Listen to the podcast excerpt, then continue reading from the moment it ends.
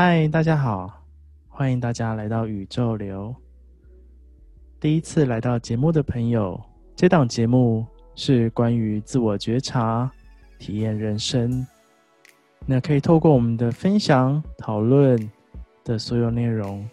能够提供你更多的想法、启发，或是对于人生的看见。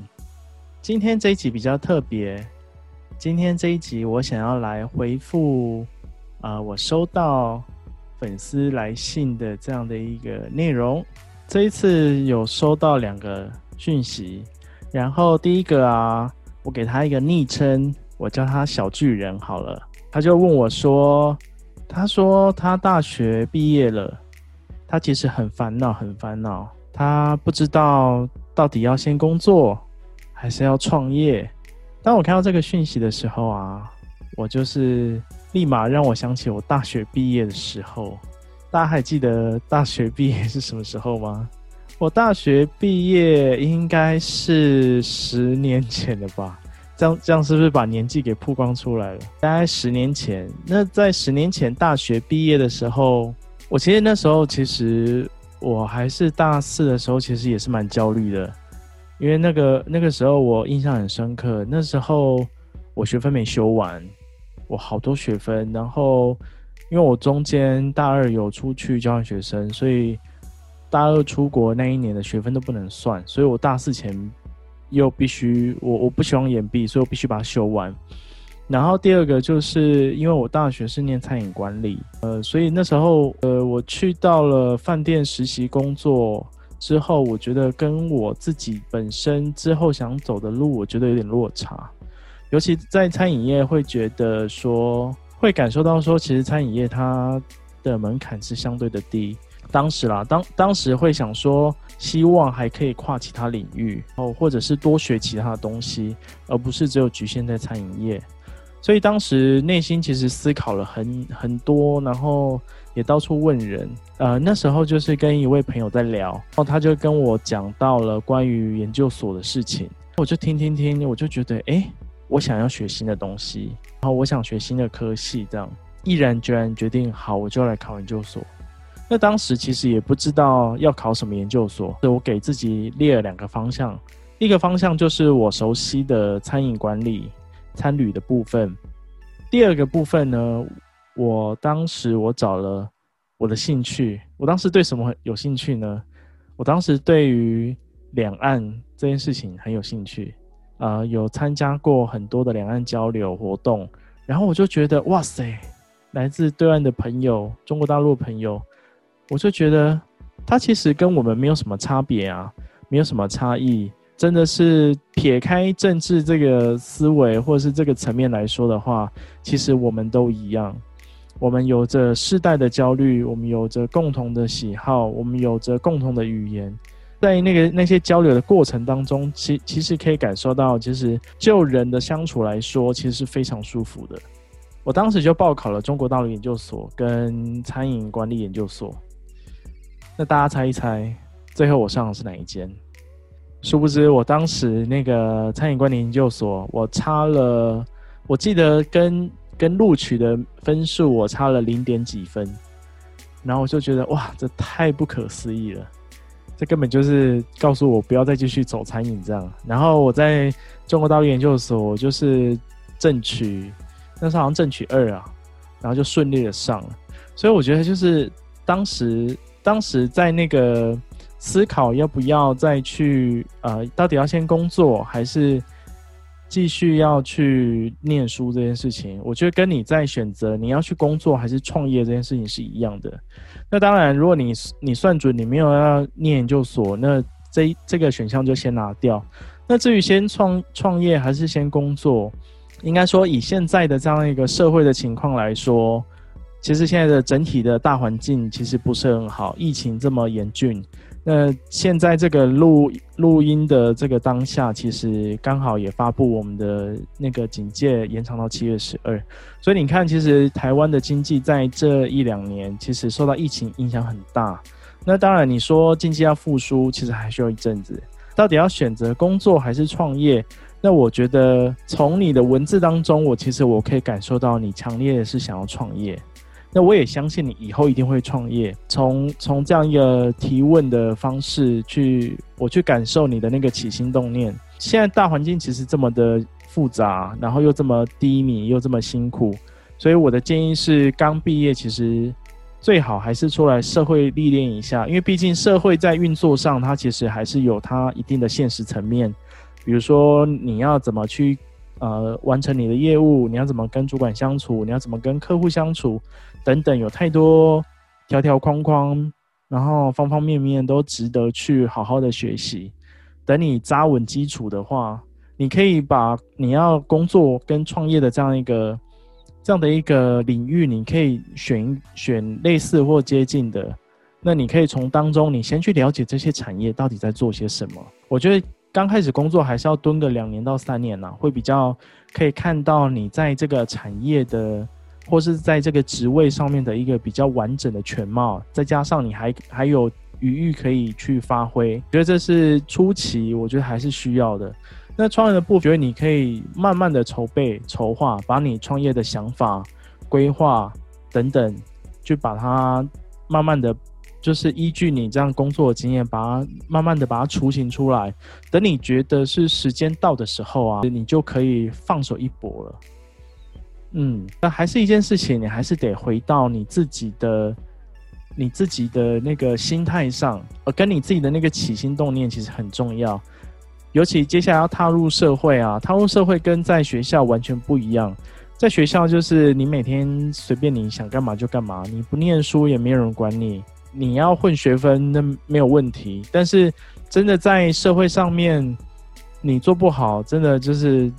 很快你就是会被。责骂啊！如果你处理不好，就被客户责难。那当然，当然也有好的啦，就是啊，你做得很好，你会有 promotion，你会有升职、升迁或者是加薪等等。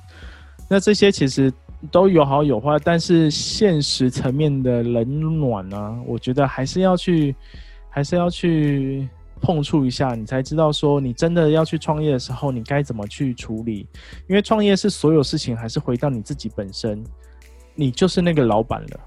所以你的信念、你的想法变得非常的重要。如果你前面没有好好的透过你的这些呃发生跟经验去累积你的这些看见，或者是没有去透过这些在工作上前面累积还有发生，去让你有所改变跟成长，那你就直接进来创业。其实你相对你要吃的苦头，或者是你要经历的，你要经历的那个。呃，困难或是挑战难度会比别人大很多，对，所以我觉得这个部分还是得把自己的那个呃信念系统，其实还是要确立起来。那这样子你在创业的时候啊，你才能够很清楚你要的方向，然后还有你必须变得很独立、很自主，然后你要处理自己所有的大大小小的所有事情。那在创业的时候，没有人可以。没有人可以帮你，只有你自己可以帮自己。唯有你自己才能去创造自己的这样的一个丰盛致富的这样一个人生。所以这个是这个是嗯，透过小巨人的提问啊，我给予的这样一个回应，也刚好让我想到我以前大学毕业的样的的想法。这样，那也祝福你啦。我我我觉得就是，我觉得就是回到自己的。内心中心的想法，然后好好的、好好的思考，好好的沉淀自己。那至于你要怎么选择都可以，我也没有要左右你的选择，因为这是你自己的人生。我只是就我自己的人生经验跟你分享我自己这样的一个可以提供你参考的建议。对，还是祝福你，无论是工作啊，或是创业，一定可以创造出自己这样一个最棒的体验。接下来就是另外一封讯息，另外一封讯息啊，哦，这个就刚刚那个比较像是人生职涯的询问，另外一封讯息啊，嗯，这个这个讯息，他我给我也是给他一个代号好了，我叫他饮料店的男孩，他说他最近失恋了，他已经一个月失恋一个月，然后。他到现在还是放不下，还是很难过。他问说该怎么办？失恋的确令人伤心难过，失恋真的蛮难过的。不过我没有要给予安慰的话，因为我觉得安慰的话应该有太多人跟你说了，一定有太多人跟你说啊，没有关系，或者是啊，不要难过，或者是啊，你试着放下，下一个会更好，各式各样的安慰的话我就不说了。但是呃，当我看到这个讯息的第一个瞬间，其实。我想到两件事情，我觉得可以跟你就是分享，你也可以试着去做啊。在分享之前，我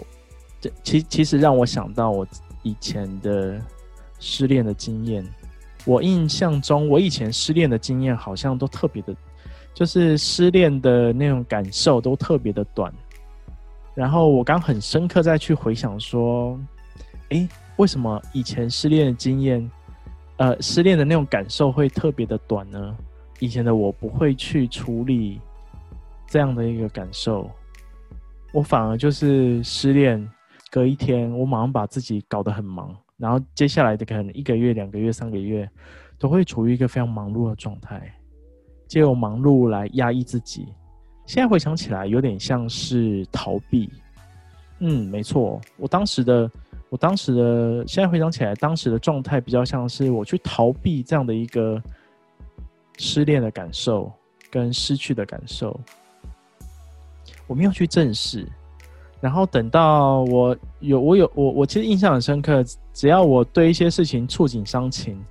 或者是拿，就是看到一些以前的曾经共有的物品的时候，其实那个感受马上就马上又回来了。所以其实我没有真的放下过去的那一段的，呃，应该说我没有真的放下过去的那些失恋的感受。其实我以前这样处理方式是不好的。再回来讲说，再回来讲说，给予的两个建议，我觉得第一个，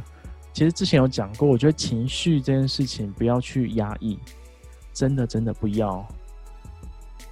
你越压抑，你只会让自己。越伤心难受，你身体也会撑不住，所以，所以你会有你会有那样的感受啊，你就让它宣泄出去，看你找什么方式，你可以让自己更舒服好过。你是希望大哭一场呢，还是你需要到外面去吼一下，还是说你需要你需要去呃，有些人希望就是可以砸东西，可以泄愤，也 OK。就是你可以找到你自己宣泄情绪的方式，我觉得让情绪 let go 这件事情非常的重要。你不要让情绪去困扰自己，那个永远是没完没了，而且那个只会让自己越来越难受。就跟我以前没有处理那个情绪是一样道理。第二件事情，第二件事情，我觉得，当然现在讲起来是很理性的状态啦，应该说站在第三者的角度可以比较抽离，所以。我觉得在等你情绪宣泄之后啊，你回来去感受一下，为什么这一段感情的结束的原因是什么？因为不论是男方提出分手还是女方提出分手，呃，详情我不知道了。但是，但是无论如何，当然他提出分手背后的那个原因，我觉得才是更重要的。因为通常往往我们提出来。提出的借口、提出的讲法，都是我们经过头脑思考过的。哦，我要怎么讲，我可能比较讲得出口，或者是我比较不会去伤害到对方，但是又可以好好的结束。往往听到的那个原因都不是真的原因。我举举一些例子好了啦，比如说，嗯，哦，我爸妈不希望我谈恋爱，怎样怎样怎样。那或者是就是啊，我希望时间跟空间，或者是个性不合，或者是我给不了你想要的生活。那亦或者是有人会说，哦，我现在太忙了，暂时不想跟你谈恋爱等等。那这些其实其实都是一些很表面、很表象的解那个分手的理由。我我觉得应该要去思考。当然，你现在很难去去跟对方说，哦，为什么你到底要跟我跟我分手？就是你，你或许现在没办法跟对方去直接去谈论到，或是直接了解到为何什么原因而分手。但是我觉得更深刻的，你去从自己的自己跟他的相处当中也好，或者是从自己的行为模式当中去思考，到底有没有哪个地方是你觉得自己没有做好的，或者是你觉得有做好，可是他的感受不好，可以朝这几个方向去感受一下。那当然，每一段关系的结束啊，每一个事情的发生，都是要让我们去看见。这要去看见什么？这个就必须自己去静下心来，去去思考，然后去感受，把那样一个原因或者是比较实质的一个状态，把它找出来，然后我们试着去改变。当改变自己的状态，那其实无论是你未来要再跟他复合也好。或者是你之后要再找下一个新的关系的时候，你会有更好的状态，而不是你你就是哦分手了，然后哭完难过了，不就是也没有去看到根本的原因，也没有去改变。那我，必须说恭喜你，那你下次找到人还是类似。或者是同一个调性的人，那你只会在这当中一直不断的巡回，就是你会觉得啊，为什么遇到人，有些人为什么他交往两个月、三个月就分手，然后就一直换、一直换，就说哎，我有十几个男友、十几个女友，我想说哇塞，这个太可怕了吧？对啊，因为他没有去改变啊，所以他遇到人就是来了，然后就相处一下，然后又觉得不对了，然后又分开，然后又再找到另外一个，就是哎，好像感觉还不错，来了。然后又分开，那这样一个一直不断的恶性循环，你不会觉得很累吗？你会不，你不会觉得就是为什么我一直遇到这些烂事吗？所以关键还是得回到自己有没有去看见这个发生，我觉得这是很很很重要的。那当然，这个短时间是短时间，我觉得这个可能需要点时间沉淀啊。我觉得你可以先去处理你的情绪，先把情绪处理掉。处理掉之后呢，那再来慢慢的去感受说，那到底自己还有什么？可以去改变跟调整的，嗯，我觉得这个很重要，因为我在在我自己的信念当中啊，以我自己啊，我自己的信念当中，我觉得每一段爱情都是值得可以让人学习跟成长的，就是两个人的相爱不不仅只是两个人黏在一起，而是要互相的成长，然后共同的前进，那才是我所追求的爱情。感情还是会有，就是两个人在一起还是会有分分合合的时候。如果真的是没办法挽回的这些情感，那我们就从当中去找到我们可以去调整的，我们可以去看见的这些部分。那我相信，那他的出现，一切都值得。所以，所以这位饮料店的男孩。先好，先把自己的那个情绪给处理好，然后处理完之后，我们再来慢慢调整。然后也希望，也希望有机会可以听到，再听到你的故事。希望有机会可以听到你的看见跟改变，这样子。对啊，我觉得就是收到这些讯息，我觉得还蛮开心的。就是当然这些讯息，呃，透过这些发生。其实都是让我们去更多的看见，就这些发生，其实都是要让我们去学习啦，一直让我们不断去提升自己。